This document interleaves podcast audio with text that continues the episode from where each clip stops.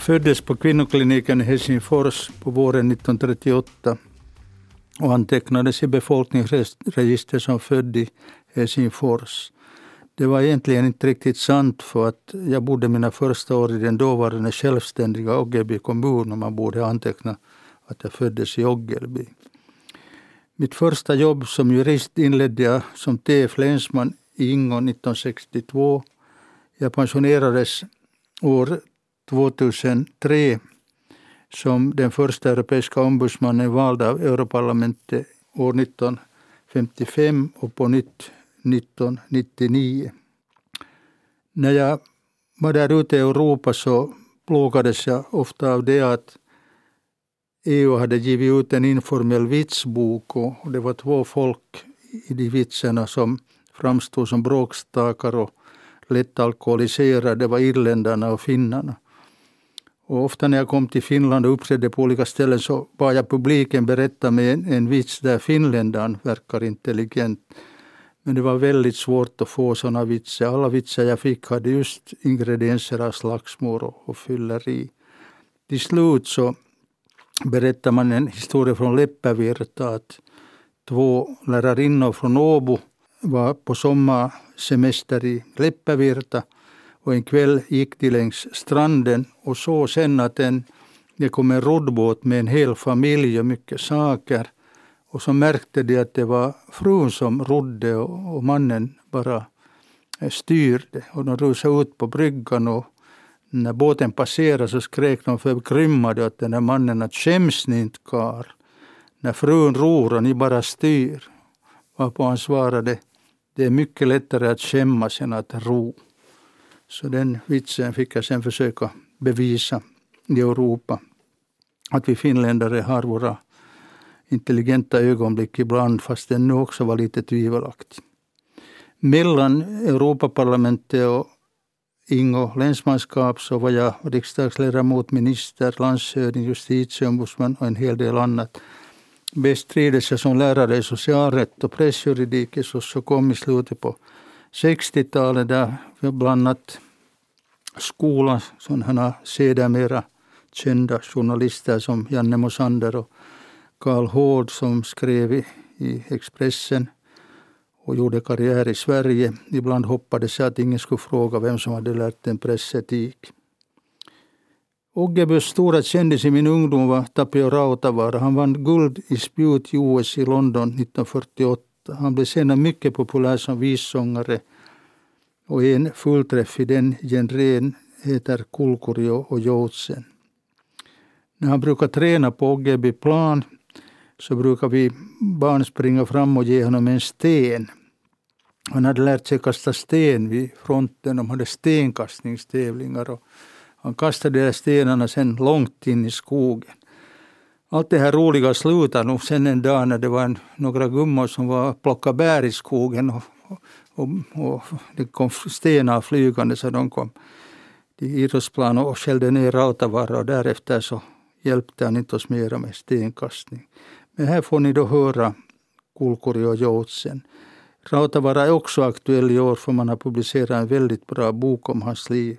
Jag heter för övrigt Jakob Söderman och är sommarpratare idag. Ibland måste man hålla tal. För många människor är det en plåga. Jag har hållit många tal i mitt liv. Kanske hjälper det någon om jag berättar om mina erfarenheter. Som ung hade jag möjlighet att på nära håll uppleva två skickliga talare i aktion, nämligen talmannen och statsministern K.A. Fagerholm samt styrelseordföranden för Finlandssvenska kommunförbund, riksdagsmannen och lantbruksministern Bertil Lind. Fagerholm hörde jag första gången på hösten 1958.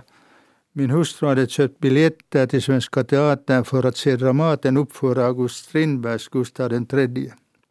Jag hade permission från militärtjänst och somnade förstås under teaterstycket och vaknade först i slutet då Ankarström trädde fram ur kulisserna och skulle skjuta kungen. Efter applåderna steg Svenska Teaterns styrelseordförande K.A. Fagerholm fram på scenen och framförde ett tack till Dramaten. Jag fäste mig vid talets enkla, klara framställning och dess logiska disposition. Blott man kunde tala så, tänkte jag. Som riksdagens talman fick K.A. Fagerholm uppgiften att hålla statsmaktens tal på Masak Mannerheims begravning. Något som egentligen president Juha Kusti Paasikivi borde ha gjort. Men han ansåg att enligt protokollet som han själv hittade på var det talmannens uppgift. Bakgrunden var den att Paasikivi och Mannerheim inte tyckte särskilt mycket om varandra. Mannerheim tyckte att Paasikivi var för talför och ville inte riktigt utnämna honom till statsminister förrän han nu sen senare blev tvungen att göra det som statsminister var ju Paasikivi eh, väldigt skicklig egentligen. Men för Fagerholm var det ingen enkel uppgift att tala vid Mannerheims begravning. För inom arbetarrörelsen hyste man inte bara beundran för Mannerheim. Många var fortfarande bittra över hans roll i inbördeskriget 1918. Fagerholm höll sedermera ett uppskattat griftetal han brukade alltid själv betona att ett tal bör vara väl uppbyggt, väl disponerat. Det var det talet verkligen. Han var också känd för sina skarpa, ofta humoristiska repliker i olika debatter där han vanligen fick skrattarna på sin sida. Det är länge sedan allt det här hände. I filmen Casablanca spelas en 30-tals evergreen As time goes by som titelmusik. Den talar om gångna tider den mest kända versionen av den låten har sjungits av Frank Sinatra. Jag heter Jakob Söderman och är sommarpratare idag. Bertil Lind fick som ordförande för det svenska kommunförbundet ofta hålla improviserade tacktal när vi tillsammans besökte olika kommuner. Han lyckades alltid baka in något som hade hänt, något vi hade sett eller en aktuell problemställning i dessa tal. Han hade verkat som lekmannapredikant så hans talteknik var suverän. Han använde sig av hela kroppen när han talade. Han uttryckte sig klart och redigt och höll väl avvägda pauser så budskapet säkert skulle sjunka in. Av dessa två talare lärde jag mig att ett tal ska ha en, ett, en intro, alltså en inledning som fångar publikens intresse. Sedan kan man behandla två eller tre teman i slutet ska man gärna ha en avslutning, gärna ett aktuellt budskap, en punchline som dröjer kvar i åhörarens minne. Det är alltid bra att skriva sitt tal och att öva in det även om man sen i verkligheten håller talet fritt. Utan förberedelse kan talet lätt bli en enda röra. Någon gång tvingas man att hålla ett improviserat tal. Då ska man veta hur man börjar och speciellt hur man slutar innan man stiger upp för att tala. Om det är fråga om en replik, i något fall på en otrevlig attack, ska man alltid börja en vänlig och förstående ton. Vill man ge tillbaka ska man spara den spetsiga formuleringen till slutet av repliken. Något raljant men inte för elakt biter ofta bra. På en av Finlandssvenska kommunförbundets kongresser i Linjeendal i slutet på 60-talet levererade Stadsförbundets representant en gemen attack mot vårt lilla förbund i sitt hälsningstal. Publiken blev märkbart upprörd. Jag var nästa talare och redogjorde lugnt och sakligt för förbundets ståndpunkt i den frågan men svarade ej på attacken genast. Jag låtsades lämna talarstolen innan jag vände om och steg upp i nytt i talarstolen och sade jag höll på att glömma att svara på Stadsförbundets representants beskyllningar. Och så gav jag honom punkt för punkt kring öronen så gott jag kunde. I pausen var Bertil Linde ett enda leende. Han hade tyckt om manövern och svaret. Publiken skulle ha burit ut honom om du hade bett dem göra det, sade han och skrattade. En komplimang av en talets mästare minns man gärna länge. I jazzmusik improviserar musikerna. Vi hör nu Billie Holiday med Teddy Wilsons orkester från 1936 framföra When You're Smiling. Lyssna särskilt på tenorsaxofonisten Lester Youngs solo i slutet av skivan. Det är väl disponerat som ett bra tal. Inledningen, introt väcker intresse, improvisationen är stimulerande och avslutningen dröjer länge kvar i sinnet.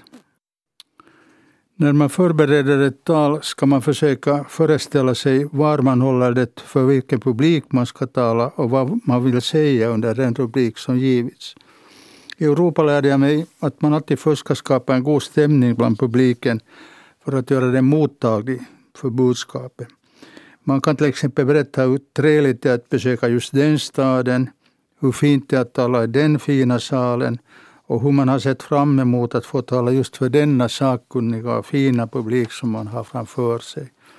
Det kändes först ovant för en puritanprotestant från Nordeuropa men jag prövade det några gånger på besök i Finland och det fungerade bra. Alltså, om en talare vill få sitt budskap väl emottaget gäller det att skapa en god stämning i salen. Lite ljuga pryder tal, sägs det. En publik är vanligen ganska mottaglig för smicker, precis som vi individer är det. Viktigt är dock att det finns några korn av sanning i vad man säger. Positiva ord som saknar all grund i verkligheten uppfattas lätt som ironi. När den franska kollegans ämbete eller mediatör de la Republique fyllde år i slutet på 90-talet ordnades det en fin fest i Sorbonne, universitetets berömda auditorium med president Jacques Chirac som närvarande. Den holländska ombudsmannen och jag var inbjudna att hålla korta hälsningstal. Min franska var långt ifrån perfekt så vi tränade mitt tal hela tågresan från Strasbourg till Paris med en språkkunnig jurist från byrån för att uppnå den rätta rytmen och det riktiga uttalet. Det hjälpte mig att hålla talet i lugn och ledig ton i den imponerande salen inför festpubliken. Jag blev dock mäkta förvånad över att jag fick de kraftigaste applåderna. Mitt ressällskap sa att det inte alls var oväntat. Sju minuter av talet var på nio minuter bestod av ett smicker av den som satt i salen, sa han krasst. Den franska ombudsmannen hade på eget bevåg infört ett informellt system med regionala representanter i alla delar av Frankrike, ofta pensionerade högre tjänstemän som behandlade folks klagomål. Genom, sina goda, genom sin goda kännedom om förvaltningen och goda kontakter inom den rättade de ofta snabbt till missförhållanden till medborgarnas fördel då det fanns skäl att göra det. Jag hade berömt systemet i talet och det var just de regionala representanterna med assistenter som fyllde salen och gladdes över det. Det fanns inget skäl att ångra det. Systemet fungerade till medborgarnas fördel. Det finns mycket god fransk chansonmusik. En av de mest kända är Edith Piaf, Je ne regrette rien. Jag ångrar absolut ingenting. Det är bra att relatera små historier i ett tal. Då känner publiken att den är med. Om man till exempel säger när jag kom hit i tåget hände det någonting intressant så sitter de flesta publiken i ett tåg och väntar på vad man ska berätta. Onödigt teoretiska utläggningar vill inte en vanlig publik riktigt följa med. Historierna måste dock väljas med förstånd. Man ska inte tala om rep i hängmans hus. Alldeles särskilt försiktig ska man vara om talet ska tolkas. Jag berättade en gång en oskyldig historia om Lenin på ett fredsmöte i den dåvarande Sovjetunionen och märkte att publiken såg mer och mer orolig ut. Jag vet inte vad tolken riktigt hade översatt. Till slut fick jag lov att tala en lång stund om världsfredens betydelse för att lugna ner publiken. Man kan också rädda sitt framträdande i svåra situationer med en fyndig formulering. Minister Väinö Leskinen tog en gång på sig risken att föreslå att Socialdemokraterna i Helsingfors skulle stödja Urho Kekkonen i presidentvalet 1968. En politiker som de tidigare lärt sig närmast att hata av, av samma Leskinen. En av Leskinens kamrater från fronten, en veteran från det berömda SR-regementet, gick upp i talarstolen kokande av ilska och protesterade kraftigt. Han slutade med att fråga med iskall ironi. Nå kamrat Leskinen, vad ska vi göra om den oersättliga Kekkonen dör? Leskinen gick sävligt upp i talarstolen, slog ut händerna och sa vi begraver honom och belönades med skratt och applåder. Isen var bruten. Det är också bra att använda sig av citat i sina tal. Ett bra tal innehåller vanligen ett citat och i bästa fall kommer en mening, budskapet i talet ofta att citeras. Jag har ofta använt mig av diktstumper för att föra talet framåt eller skapa en god stämning Under årens lopp har jag använt mig mycket av Nils Ferlin. Han var en rätt framfinurlig men lite dyster poet. Några av hans eh, dikter har musiksatts och förändrats till älskade sånger. Från ett album av hans sånger presenterade av Sven-Erik Taube har jag valt den välkända Får jag lämna några blommor, några rosor i din vård. Väinö Leskinen, som för övrigt också var en god sångare, sjöng en gång denna visa åt Israels statsminister Golda Meir på en supé i Helsingfors i slutet på 60-talet för att blidka henne. Hon hade hotat att Israel lämnar ett viktigt möte som hade visat sig onödigt förstående enligt hennes mening för palestinierna. Eh, Väinö Leskinens sång fick henne att stanna kvar, berättas det. Jag heter Jakob Söderman och är er sommarpratare idag. Jag pratar om hur man ska hålla tal. Det är viktigt att man aldrig förringar sitt anförande innan man börjar tala. Till exempel säger att jag fick tyvärr uppgiften att tala här sent igår kväll så jag inte riktigt hunnit förbereda mig. Det leder då till att publiken inte tar en på allvar. Om man ändå håller ett bra tal så går det förlorat på grund av att den inledande kom kommentaren. Misslyckas man så märker publiken nog det i varje fall. Jag har ofta fått tala istället för kända namn. Jag kunde kalla mig landets mest istället för någon annan talare. En gång på 70-talet, en fredag eftermiddag i riksdagen, frågade riksdagsgruppens sekreterare om jag inte bara kunde stiga av bussen i Saukkola på hemvägen till Åbo. Den lokala arbetarföreningens ordförande Kovero skulle möta mig och ta mig till ett kommunalvalsmöte på Folkets hus. Hon berättade olycklig att jag hade velat ha Mauno Koivisto, Kalevi Sorossa, Pirkko Työläjärvillä, Ulf Sundqvist, men ingen av dem hade haft tid. Då är den sista möjligheten, sa hon förtvivlad. Hon var ofta till stor hjälp i riksdagsarbetet så jag lovade göra mitt bästa. När jag steg av bussen möttes jag av en gammal man, ordförande Kovero, som skjutsade mig till Folkets hus som var fyllt av en väntande publik. Han presenterade mig kort och så bar det av. Jag inledde med att gratulera publiken. Jag sa det att jag väl känner till att man försökte få Koivisto och Sorsa, Työläjärvi och Sundqvist eller någon annan känd talare.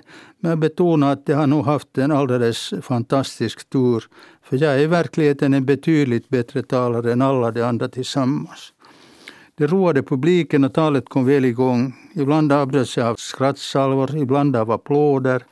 Jag var så uppe i affären att när jag skulle avsluta och önskade en välgång med valet i kunde jag inte minnas vad kommunen hette. Den hade nyligen sammanslagits med en grannkommun. Jag höll en teatralisk paus och bad ordförande Kovero komma fram och fråga honom halvhögt, ursäkta, var är jag, vad heter kommunen? Nummi Pusula, sa han. Så fortsätter talet att valet här i Nummi Pusula går bra. Publiken skrattade, jublade, applåderade. Vilket finurligt trick tyckte de. Verkligen hade jag verkligen glömt bort vad den nya kommunen hette, men det trodde ju ingen på. I månader fick jag motta kommentarer av kollegor som besökt ortet. Man hade inte i första hand glömt den lustiga talare. Man borde vara tacksam till livet för allt festligt man varit med om. I solidaritetsrörelsen för att återställa demokratin i Chile efter militärkuppen för nästan 40 år sedan blev många, många chilenska sångare och vackra sånger populära. En av de mest populära är Violet Parras Gracias a la vida, ett tack till livet. En bekant riksdagsman från Raumo berättade med glimten i ögon att han använder två vitsar i alla tal, men i begravningstal använder han bara en. Vanligen tycker en publik om att skratta, så om man har lämpligt roliga historier kan det ofta vara nyttiga i ett tal. Men det innebär stora risker. Folk har ganska olikartad humor. Smaklösa historier måste man absolut undvika. Särskilt i internationella sammanhang kan vitsarna sparka bakut. När jag uppnådde pensionsåldern och avgick som Europaunionens första ombudsman i mars 2003 ordnade den irländska talmannen Patrick Cox i Europaparlamentet en fin mottagning och talade vänligt till mig. I mitt svarstal försökte jag vara fyndig och sa att den kända sången It's a long way to Tipperary har väckt mitt intresse för staden. Nu när jag blir passionerad så tänker jag besöka den. Talman Cox sade, något förvånad, att han gärna fixade ett program åt mig. Staden låg nämligen i hans valdistrikt. På supén efteråt satt jag bredvid en irländsk medlem i Europaparlamentet. Han ansåg att han måste berätta att det Tipperari de irländska sångarna längtar till i sången är egentligen inte alls staden Tipperary utan en bordell i Soho i samma namn med trevliga damer. Jag vidhöll att, att jag vill resa till staden i, i varje fall. Det gav honom anledningen att efter en stund berätta att invånarna i Tipperary inte är särskilt utåtriktade och vänskapliga. För att understryka vad han menade eh, berättade han att tidningen Tipperary News hade, för att piffa upp affärerna, anmält att var och en som vill annonsera får de tre första orden gratis. En bondkvinna kom körande med en traktor till redaktionen och lämnade in en papperslapp med texten för en annons. På lappen stod det Jack is dead. Redaktören blev alldeles till sig och sa att man inte kunde meddela om någons död så kort. Hon replikerade att det är helt onödigt att skriva något mer, alla kände Jack. Av pietetiska skäl lovade han kvinnan tre ord till gratis. Hon plitade ner dem på lappen och gav dem till redaktören. Där stod Traktor for sale. Jag vidtöll störst att jag skulle åka till Tipperary i varje fall. It's a long way to Tipperary är ursprungligen ett irländskt regementes marschsång som blev känd i första världskriget och sjöngs på båda sidor av fronten. Här sjungs den av den röda arméns kör. Om man lyckas med sitt tal märks det vanligen på applåderna. Ibland är publiken inte riktigt inriktad på att applådera. Då brukar jag säga att, att det är plats för en spontan applåd, vilket vanligen leder till småleenden och applåder. Det finns tyvärr tillfällen då applåderna kanske inte riktigt berättar sanningen. Jag gjorde en gång som europeisk ombudsman en veckas turné i Italien och kom till Parma. Jag skulle tala om god förvaltning i universitetets festsal.